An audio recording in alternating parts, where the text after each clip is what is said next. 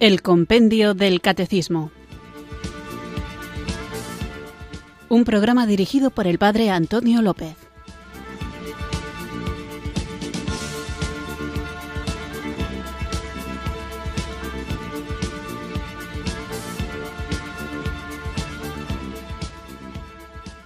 Muy buenas tardes, queridos oyentes de Radio María. Recibido un cariñoso saludo desde Irurzun, en Navarra, quienes sintonizáis una tarde más esta emisora de la Virgen, esta radio que cambia vidas, Radio María, para escuchar el programa El Compendio del Catecismo, nuestro programa diario de formación en el que vamos recorriendo las preguntas y respuestas que nos ofrece el libro que hace de guía y da título a nuestro programa, el Compendio del Catecismo. Una necesidad imperiosa que tenemos los cristianos es la de conocer nuestra fe, porque muy a menudo, y no me canso de repetirlo, esta se ve atacada o a veces no directamente atacada pero sí alterada y como vivimos en un mundo en el que estamos recibiendo constantemente información a través de la radio, la televisión, las páginas de internet e incluso las farolas, es importante que mm, tengamos la capacidad de filtrar todo aquello que recibimos y sepamos si es compatible, si es coherente con la fe católica que profesamos o no lo es. Lo de las farolas lo digo porque ayer dando un paseíto me llamó la atención una pegatina, no muy grande, pero como digamos que uno tiene cierta sensibilidad religiosa, aparecía como una señal de tráfico en cuyo fondo había una silueta de algo que podría parecer un obispo. Se veía claramente la silueta de la mitra y del báculo, y esto tachado como prohibido, y había una frase que decía, Dios es la verdad, la iglesia no. A modo de mensaje subliminal, uno podría pasar por ahí, lo ve y en algún momento determinado podría aceptar, claro que sí, Dios existe, pero la, iglesia pues ha manipulado las verdades que Dios ha querido revelar, ¿no? O sí, Dios existe, pero yo no necesito a la iglesia para acercarme a Él porque ya me basta mi vida interior y yo dialogo directamente con el Señor y la Iglesia lo único que hace es distorsionar esta verdad. Bueno, repito que esto era en una farola y el mensaje ya veis que es súper corto, claro y bueno, dañino. ¿Por qué? Pues porque no se puede separar a Dios de su Iglesia. No se puede separar a Dios que se ha revelado, al Dios que se ha revelado en Jesucristo, al Dios que se ha revelado como persona humana, bueno, perdón, como persona divina de naturaleza humana en Jesucristo, y al Dios que se ha revelado como persona divina en el Espíritu Santo, no se puede conocer a Dios sin la Iglesia, porque Él ha querido revelarse en la historia, a través de la historia del pueblo de Israel, a través de la historia, de la intervención en la historia del Verbo Divino de Jesucristo y a través de la historia de cómo la Iglesia, fiel al mandato de Jesucristo, se ha ido desarrollando. Entonces, esa historia luego se ha puesto, luego se ha puesto por escrito, tanto los textos del Antiguo Testamento se escribieron después de que sucedieran los hechos, como los del Nuevo Testamento, se escribieron después de que sucedieran los hechos, bueno, pues esta historia se plasma por escrito en la Sagrada Escritura, pero la que nos ha dado la Sagrada Escritura, que nos revela lo que ha ocurrido en la historia, de cómo Dios ha intervenido en ella, es la Santa Iglesia. Así que unidos a la Iglesia, fieles a ella, guiados por ella y guiados por el que la alimenta y la mueve, que es el Espíritu Santo, vamos allá con nuestro programa de hoy que comenzamos, como cada día, reconociendo lo poquita cosa que somos y lo mucho que necesitamos de Dios. Todo lo necesitamos de Él y por eso invocamos juntos el don del Espíritu Santo. Ven Espíritu, ven Espíritu, Ven Espíritu.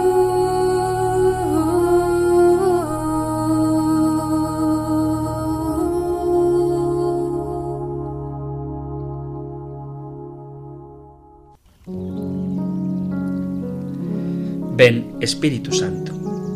Dame el don de la fidelidad.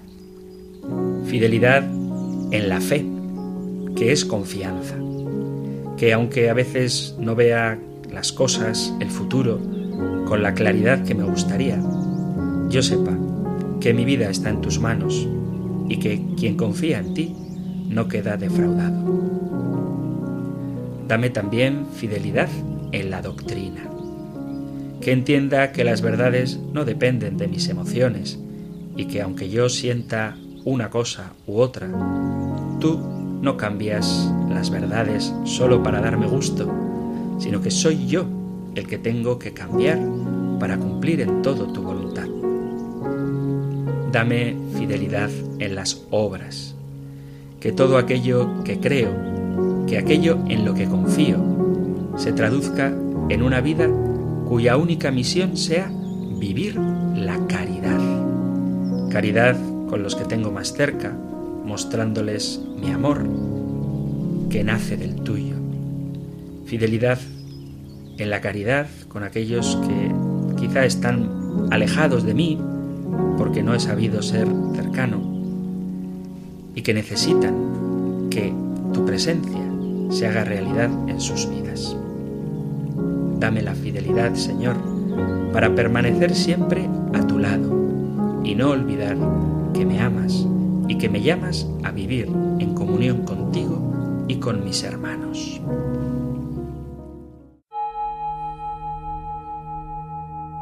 Ven Espíritu, ven Espíritu, ven Espíritu.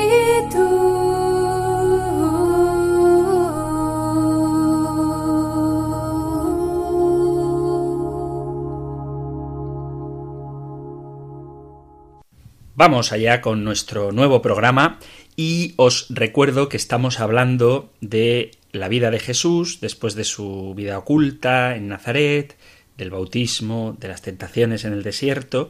Empezamos con el concepto del reino de Dios y después de aclarar lo que esto significa, veíamos que todos los hombres estamos llamados a formar parte de este reino, incluso el peor de los pecadores, y cómo el reino se manifiesta mediante signos y milagros. Veíamos la diferencia entre el signo y el milagro y la importancia que estos signos tienen a la hora de manifestar el reino. Y continuamos con el reino, pero a propósito de los apóstoles. La pregunta a la que vamos a dedicar también hoy el programa es la 109 que plantea qué autoridad confiere Jesús a sus apóstoles en el reino. Y veíamos la diferencia entre discípulos y apóstoles. Digamos que todos los apóstoles son discípulos, pero no necesariamente los discípulos son apóstoles. Y esta pregunta, que voy a leer la respuesta, dice Jesús elige a los doce, futuros testigos de su resurrección, y los hace partícipes de su misión y de su autoridad para enseñar, absolver los pecados, edificar y gobernar la Iglesia. En este colegio, Pedro recibe las llaves del reino y ocupa el primer puesto con la misión de custodiar la fe en su integridad y de confirmar en ella a sus hermanos. En el programa anterior hablábamos de los apóstoles y no quería entrar en la cuestión del poder que reciben, porque ya hablaremos de la absolución de los pecados, del sacramento de la penitencia, y dedicaremos varios puntos, como hace el credo, como hace el compendio del catecismo, a qué significa o qué es la Iglesia y cuál es la misión de los apóstoles, los obispos, a la hora de edificarla y gobernarla. Por eso, como tendremos ocasión de hablar de esto más adelante, sí que quisiera centrarme un poco en la figura de Pedro y en el hecho de que él, Pedro, recibiera las llaves del reino. Sé que quedarán muchas cuestiones en el aire, porque la figura de Pedro, la figura del Papa, es muy controvertida fuera de la Iglesia católica en las iglesias cristianas y también dentro de la propia Iglesia católica hay que entender cuál es la inmensa importancia que tiene el Papa que tiene el sucesor de Pedro, pero también el compendio del catecismo, a no mucho tardar, nos hablará de estos temas.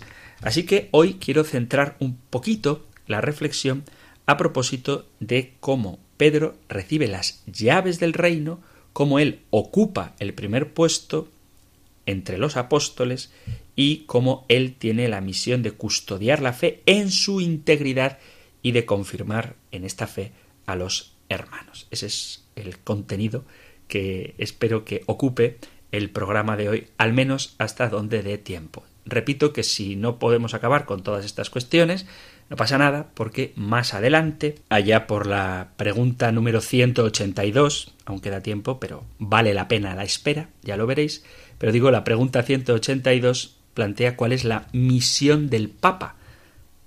Entonces, hoy vamos a ver qué significan las llaves de Pedro y cómo este, Pedro, ocupa el primer puesto entre los apóstoles. Tal y como cita el compendio del Catecismo, dice Pedro recibe las llaves del reino y cita Mateo 16, 19. Como es muy importante esto para siempre, no solo para este pasaje, conocer el contexto de lo que estamos leyendo, vamos a leer parte del capítulo 16 del Evangelio de San Mateo. Muchas veces cuando cito la escritura, intento leer un poquito antes y un poquito después del texto que me interesa, sobre todo para ver el contexto. Ya sabéis esa frase, esa máxima, ese juego de palabras que es importante conocerlo. Un texto fuera de contexto sirve de pretexto. Por eso cuando cogemos la Sagrada Escritura, haciendo una lectura católica, por aquello de la analogía de la fe, como la Sagrada Escritura se ilumina a sí misma, como unos textos de la palabra de Dios hay que leerlos en el contexto, en el conjunto de toda la palabra de Dios, para evitar poder hacer interpretaciones parciales. Si uno coge el versículo que quiere, o peor aún, la parte del versículo que quiere, puede hacerle decir a la Biblia cosas que ciertamente no dice, porque incluso uno puede encontrar en la Sagrada Escritura la afirmación Dios no existe, si la sacamos de contexto. Uno podría coger la Biblia y decir, como dice el, el, Salmo 14, no hay Dios. Bueno, efectivamente, el Salmo 14 dice que no hay Dios, pero el contexto es dice el necio para sí, no hay Dios, que es distinto. Digo esto porque hace poco también circulaba por ahí un, meme, una de estas citas bíblicas, en la que se hacía apología de beber alcohol y comer mucho y, y hacer lo que te dé la gana. El meme este decía algo así como Ya sé cuál es mi cita bíblica favorita. Venid, yo traigo vino, nos embriagaremos con licores, mañana será como hoy, hay provisión abundante. Y citaban Isaías 56, 12. Pero claro, léete Isaías 56, 10 e Isaías 56, 11. Leo desde el 10. Los guardianes están ciegos, no se dan cuenta de nada, perros mudos, incapaces de ladrar, vigías perezosos con ganas de dormir, perros voraces que no se sacian. Y ellos son los pastores que no comprenden nada, cada cual va por su camino, cada uno a su ganancia. Venid, yo traigo vino, nos embriagaremos con licores, mañana será como hoy, hay provisión abundante. Es verdad que la Biblia dice esto, pero lo dice de aquellos que son como perros mudos, aquellos vigías perezosos que no comprenden nada. ¿Eh? Por eso, importante el contexto. Comamos y bebamos que mañana moriremos, ¿no? Dice San Pablo, comamos y bebamos que mañana moriremos. Entonces, alguno que quiera invitaros a que descuidéis vuestra salud y vuestra alimentación y que os emborrachéis, os dirá, la Biblia dice, comamos y bebamos que mañana moriremos. Y entonces te da la cita de San Pablo a los Corintios en el capítulo 15, en el versículo 32, y tú te lo puedes creer, pero claro, vete al capítulo 15, versículo 32, y lee el contexto. Y si combatí contra fieras en Éfeso por motivos humanos, ¿de qué me sirve? Si los muertos no resucitan, comamos y bebamos que mañana moriremos. No os engañéis, las malas compañías corrompen las costumbres. Entonces lo que Pablo está diciendo es que si los muertos no resucitan, comamos y bebamos. Pero lo que está queriendo afirmar es que los muertos resucitan. Por esto, para evitar este tipo de cuestiones, que a lo mejor ahora las digo así en plan broma, porque son elementales, son como muy básicas, pero sí que es verdad que hay pasajes que como no leamos el contexto, pueden hacerle decir a la Biblia justo lo contrario de lo que la Biblia quiere decir. Por eso, un texto fuera de contexto es un pretexto. Así que, para evitar pretextos y ser fieles al texto, vamos a leer Mateo 16 en su contexto.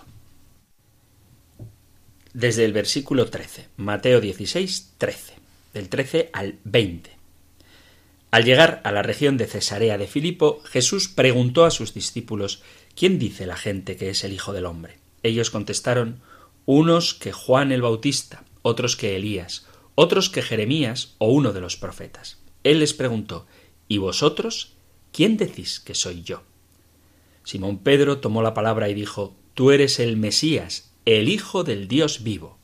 Jesús le respondió Bienaventurado tú, Simón, hijo de Jonás, porque eso no te lo ha revelado ni la carne ni la sangre, sino mi Padre que está en los cielos.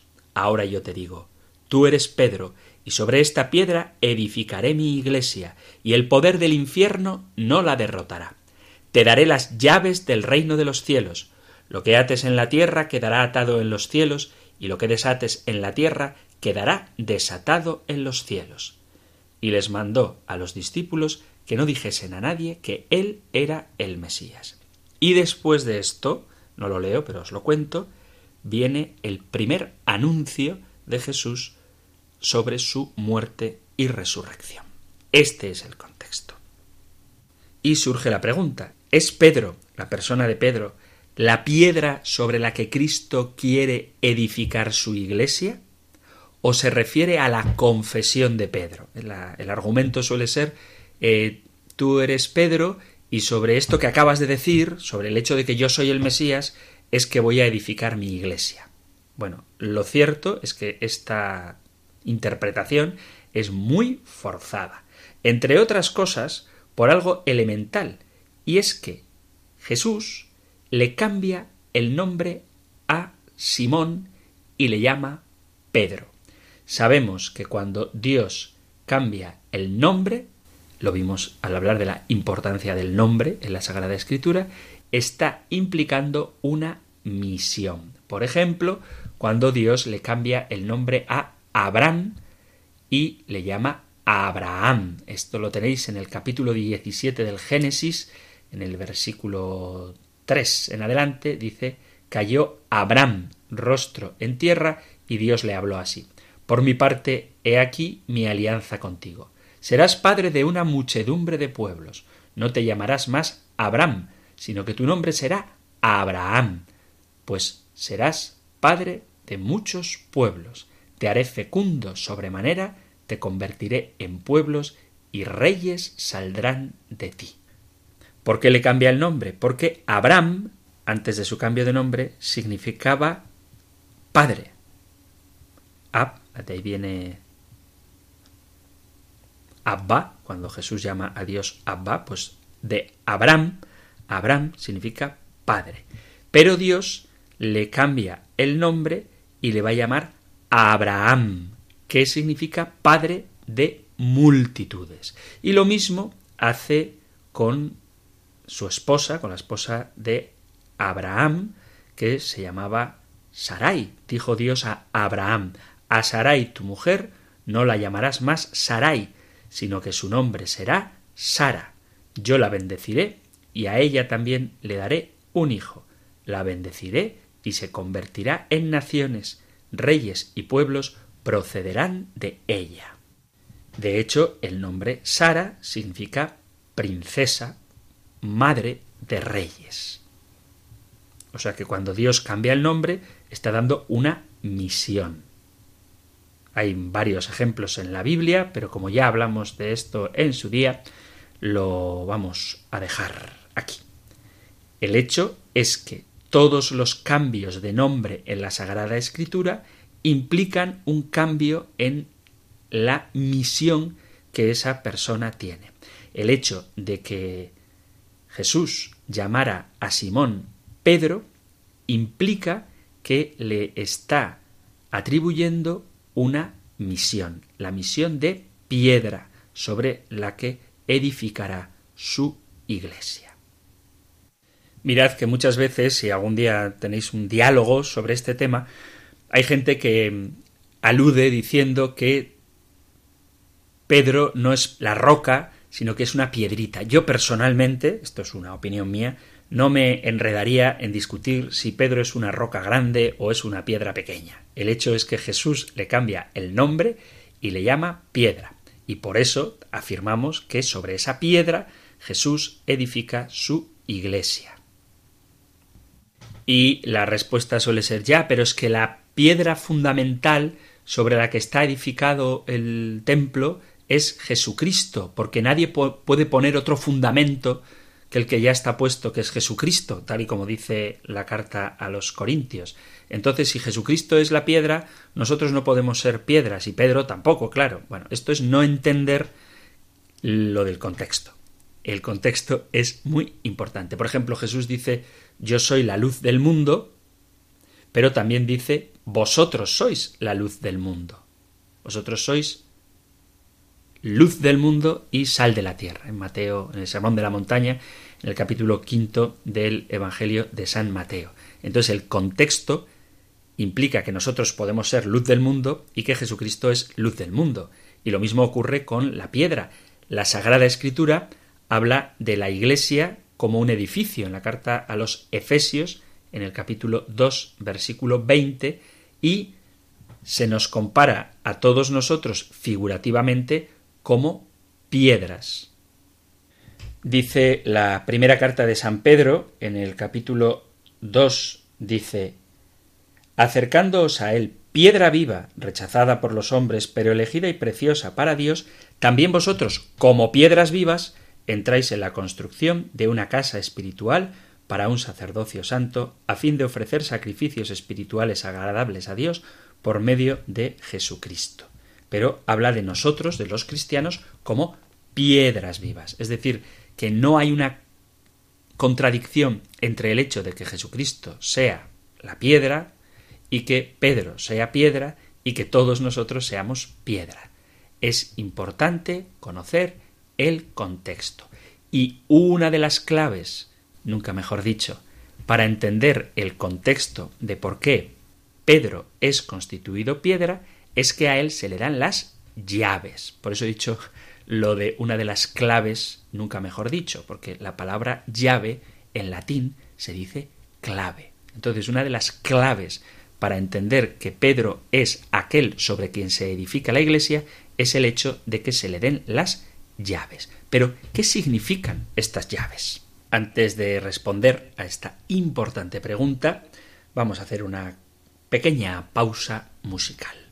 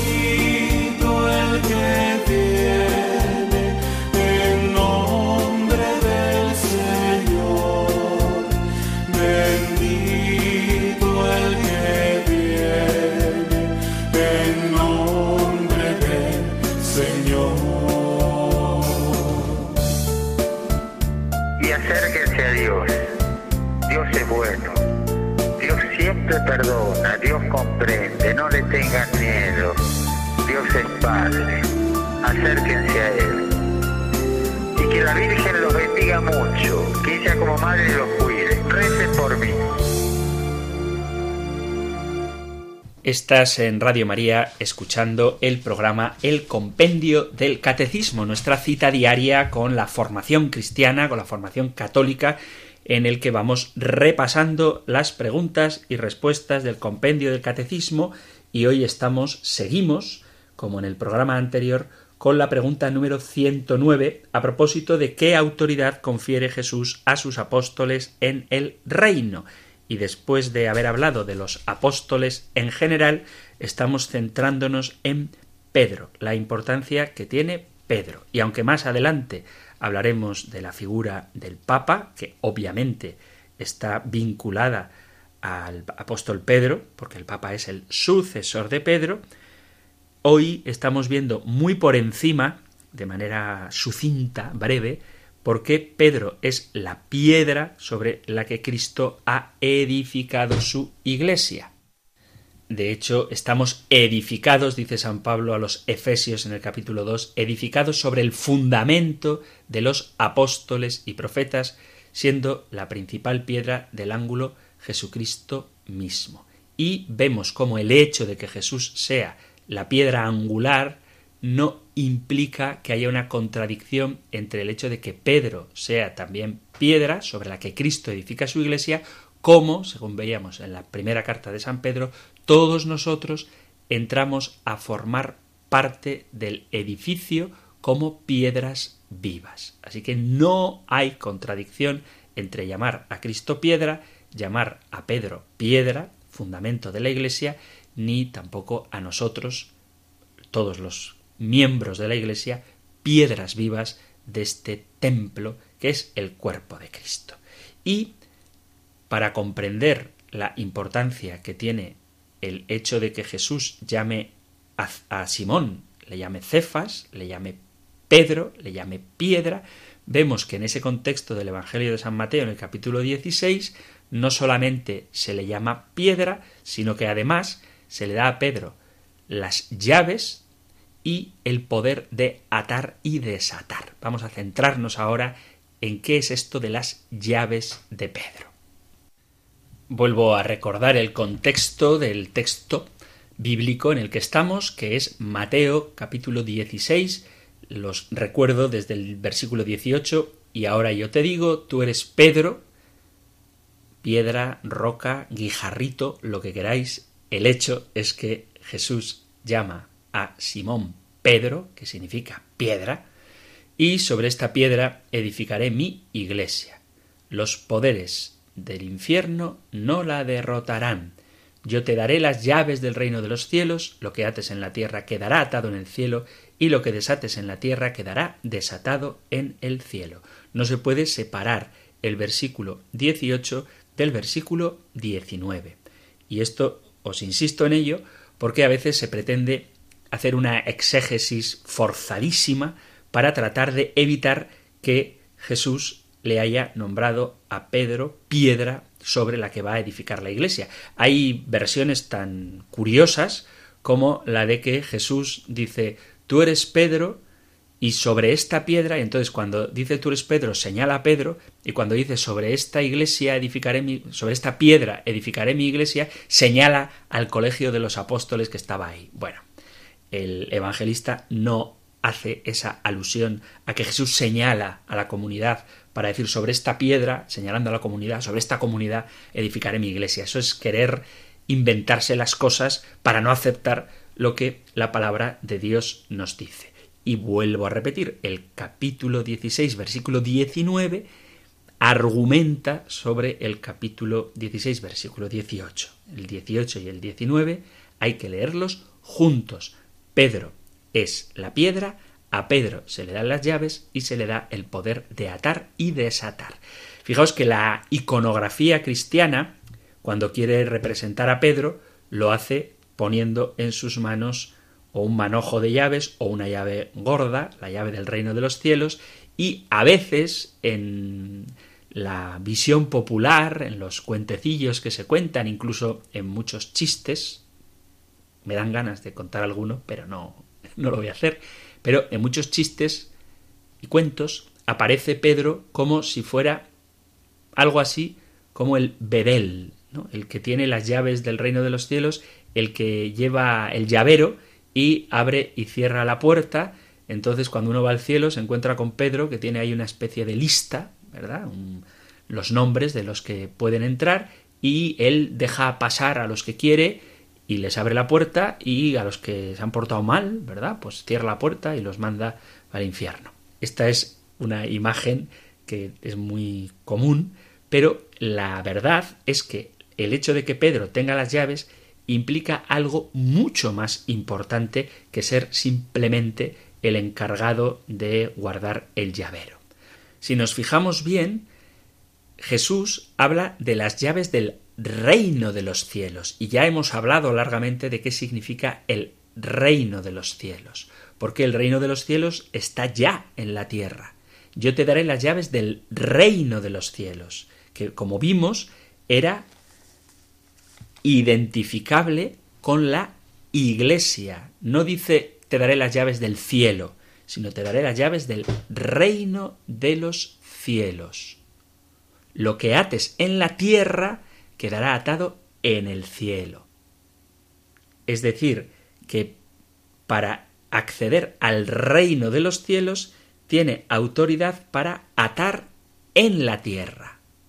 Además Jesús utiliza un lenguaje, acordaos de que el evangelista Mateo se dirige sobre todo a un público de origen judío, por eso utiliza un lenguaje que para el pueblo de Israel ya es conocido y es la autoridad en el reino. Las llaves son precisamente una señal de autoridad. Vamos a ir al Antiguo Testamento para que entendamos la importancia que para un judío que conoce las sagradas escrituras tienen las palabras que Jesús le dirige a Pedro. Cogemos la Biblia, que estoy seguro de que siempre la escucháis, escucháis el programa con ella en la mano, y vamos al profeta Isaías en el capítulo 22. Dice así Isaías, leo desde el versículo 20, Aquel día llamaré a mi siervo, a Eliaquín, hijo de Esquías, le vestiré tu túnica, le ceñiré tu banda, le daré tus poderes, será padre para los habitantes de Jerusalén y para el pueblo de Judá. Pongo en sus hombros la llave del palacio de David. Abrirá y nadie cerrará, cerrará y nadie abrirá. Lo clavaré como una estaca en un lugar seguro será un trono de gloria para la estirpe de su Padre. Para comprender bien Mateo 16, 18, tenemos que leer Isaías 22 del versículo 21 al 23. De hecho, hablaremos de ello, ¿eh? pero a veces acusan a la Iglesia diciendo que la palabra papa no aparece en la Biblia, cosa que es verdad, no aparece en la Biblia, la palabra papa no aparece, pero dice le vestiré tu túnica, le ceñiré tu banda, le daré tus poderes, será padre para los habitantes de Jerusalén, será papá para los habitantes de Jerusalén. Y luego dice, pongo en sus hombros la llave del palacio de David, abrirá y nadie cerrará, cerrará y nadie abrirá. Te daré las llaves del reino de los cielos, lo que ates quedará atado, lo que desates quedará desatado. Por lo tanto, Jesús no solamente le está dando un nuevo nombre a Simón, a quien llama Pedro, piedra, sino que le está confiando las llaves del reino de los cielos y está citando literalmente casi el texto del Antiguo Testamento que, como digo, era bien conocido para los judíos. Se habla en el texto de Isaías de que te daré las llaves de la casa de David, del palacio de David. ¿Qué es este palacio de David? Pues obviamente es el lugar donde David vivía, pero el término casa de David se refiere a la dinastía monárquica de David. Se está refiriendo al reino davídico. Además hay otros símbolos del poder que se le está dando a Eliaquín, además de las llaves. Primero que todo, el cargo, luego el traje, luego el cinturón. Y lo más importante eran las llaves de la casa de David. Son las mismas llaves de la casa de David que restablecen el reino de Dios, el reino de David, el reino de Cristo en la tierra. Y el vicario o el mayordomo es el punto de referencia de todo el reino y tiene autoridad sobre los príncipes y sobre todo lo que hay en la casa. Dice, sigo en el contexto de Isaías 22, leo el versículo 24. Pero cuando de él dependa toda la riqueza de la casa de su padre, de sus descendientes y de sus familiares, hasta los objetos más pequeños, las copas y las jarras. Ese día, oráculo del Señor del universo, se debilitará la estaca clavada en lugar seguro, se partirá y la carga que soportaba caerá y se destruirá, porque el Señor lo ha dicho. Es decir, que le da todo, absolutamente todo lo que pertenece a la casa de David. Y esto se lo da a Pedro, no se lo da al colegio apostólico. Los honores que Jesús le concede a Pedro se los dedica exclusivamente a él y no a los apóstoles en general, como a veces se pretende. Dice Jesús, bendito tú, Simón, y yo te digo, tú eres Pedro, y sobre esta piedra edificaré mi iglesia, y luego dice, yo te daré las llaves del reino. Yo a ti, no dice yo a vosotros os daré las llaves del reino de los cielos. Y estas tres afirmaciones, bendito tú Simón, tú eres Pedro, y sobre esta piedra edificaré mi iglesia, y a ti te daré las llaves del reino de los cielos, son exclusivas para Pedro.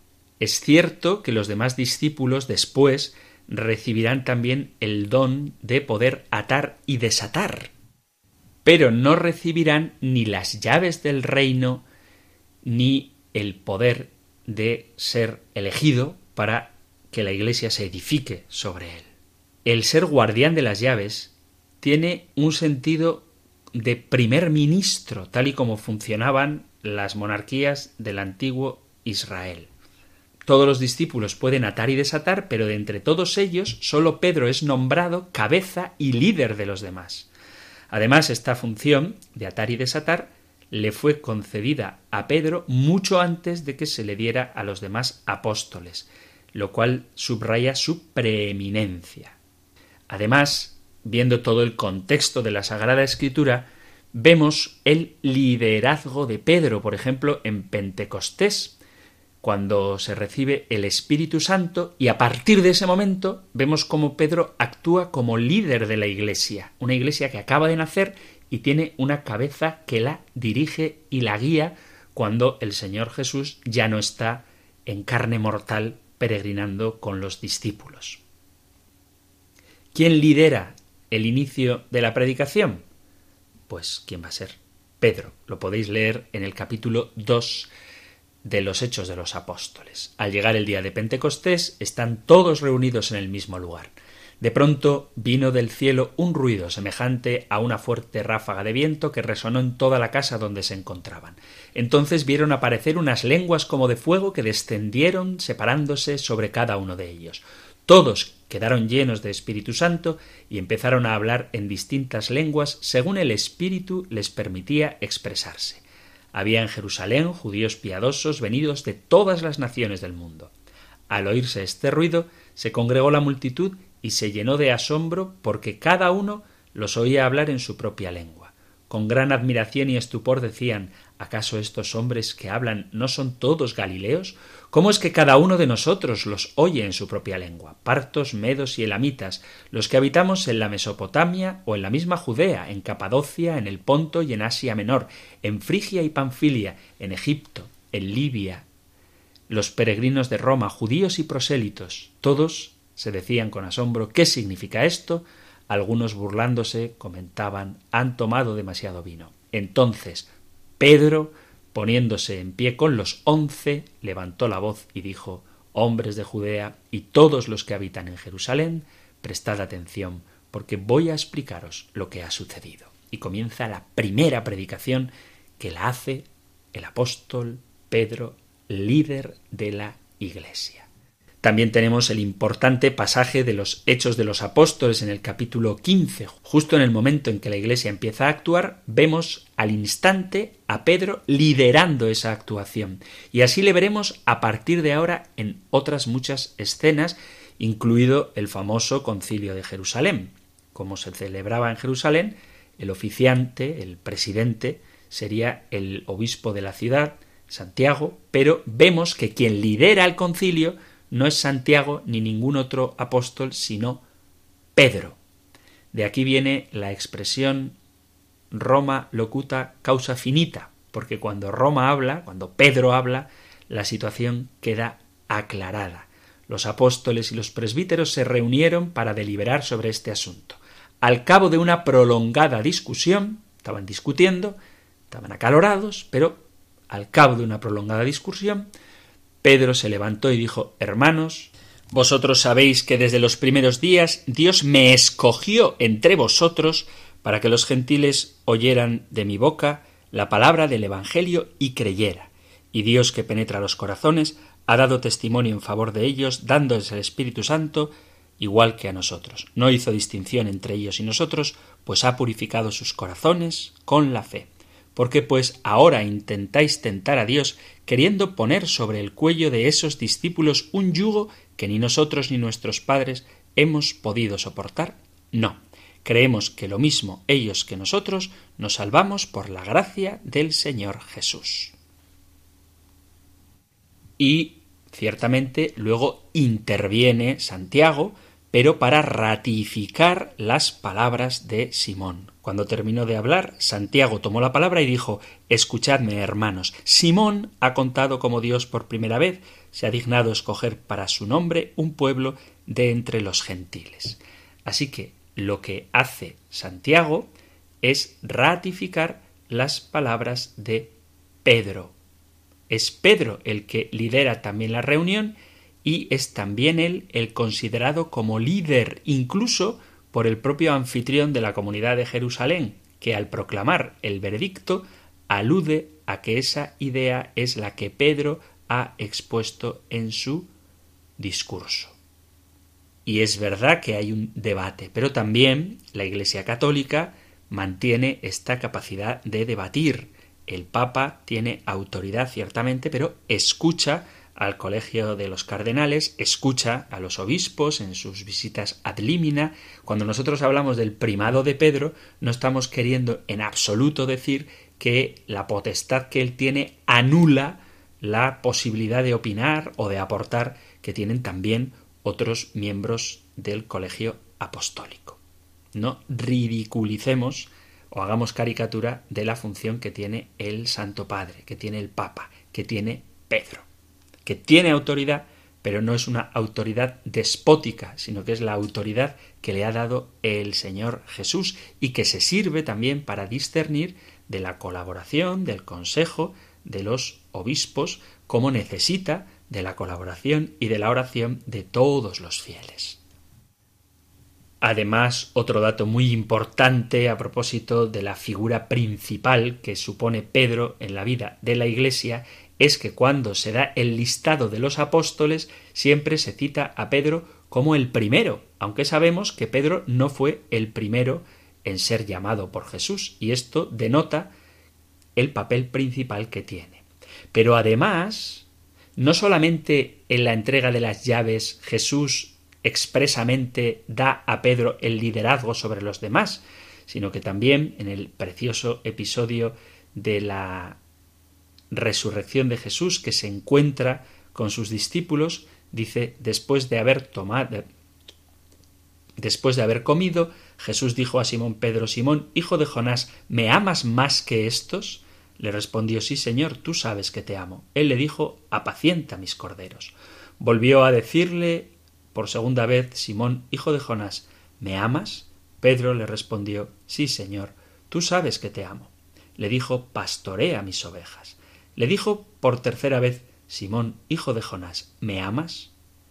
Pedro se entristeció de que le dijese por tercera vez ¿me amas? y respondió Señor, tú lo sabes todo, tú sabes que te amo. Jesús le dijo apacienta mis ovejas. Un pasaje muy bonito que encontráis en el capítulo 21 de San Juan a partir del versículo 15.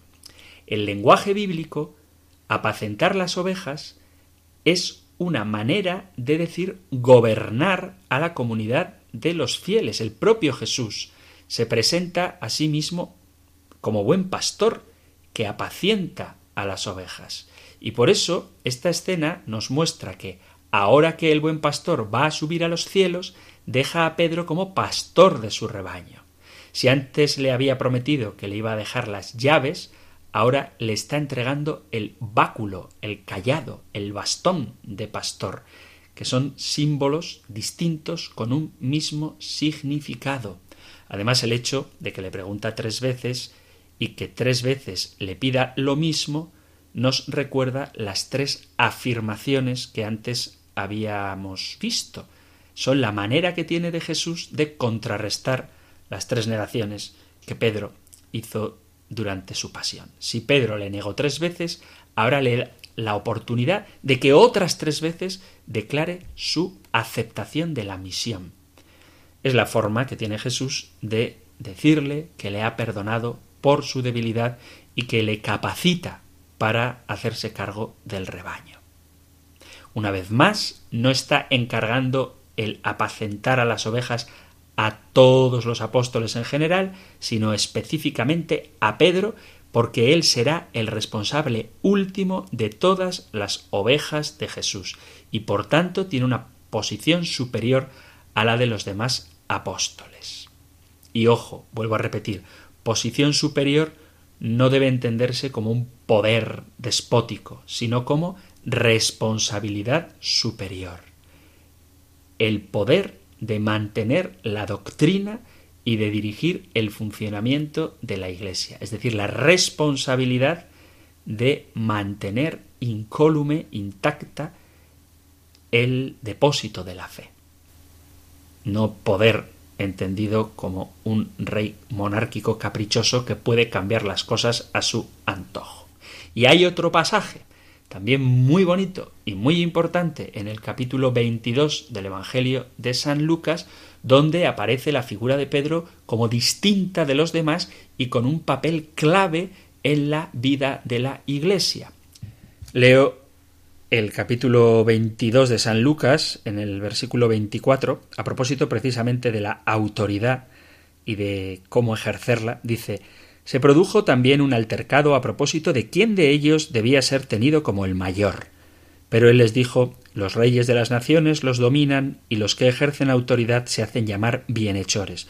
Vosotros no hagáis así, sino que el mayor entre vosotros se ha de ser como el menor, y el que gobierna como el que sirve. Porque ¿quién es más, el que está a la mesa o el que sirve? ¿Verdad que el que está a la mesa? Pues yo estoy en medio de vosotros como el que sirve. Vosotros sois los que habéis perseverado conmigo en mis pruebas, y yo preparo para vosotros el reino como me lo preparó mi Padre a mí, de forma que comáis y bebáis a mi mesa en mi reino, y os sentéis en tronos para juzgar a las doce tribus de Israel.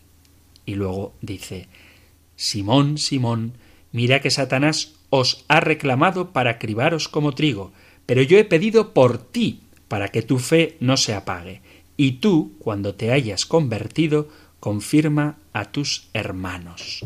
Esta es la vocación de Pedro. Y Jesús dice, Satanás ha reclamado para cribaros, y yo he pedido por ti, no dice por vosotros, sino por ti, para que tu fe, la de Pedro, no se apague. Y tú, cuando te hayas convertido, confirma a tus hermanos.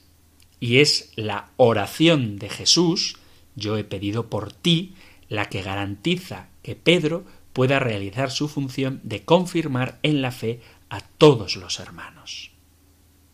Ya veis, pues, queridos amigos, queridos oyentes, qué autoridad ha dado Jesús a sus apóstoles en el reino y de manera particular a Pedro.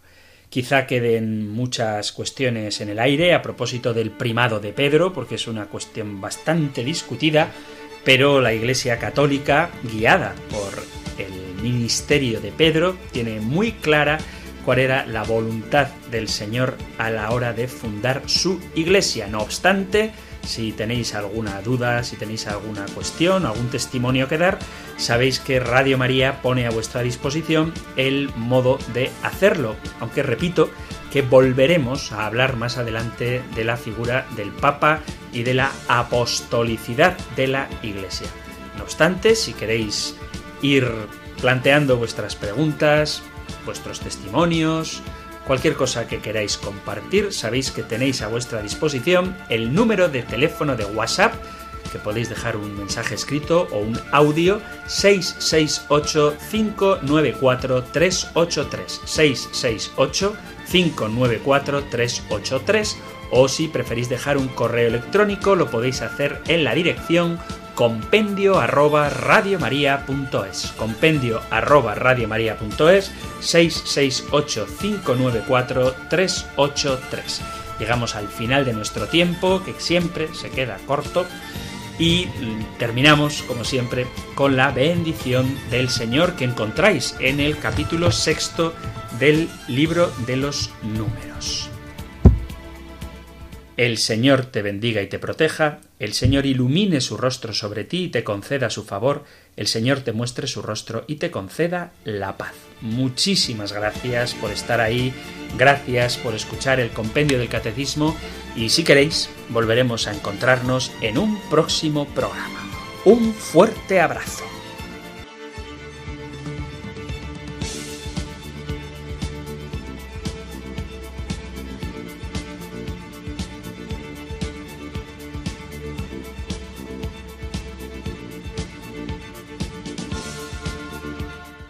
El Compendio del Catecismo. Un programa dirigido por el Padre Antonio López.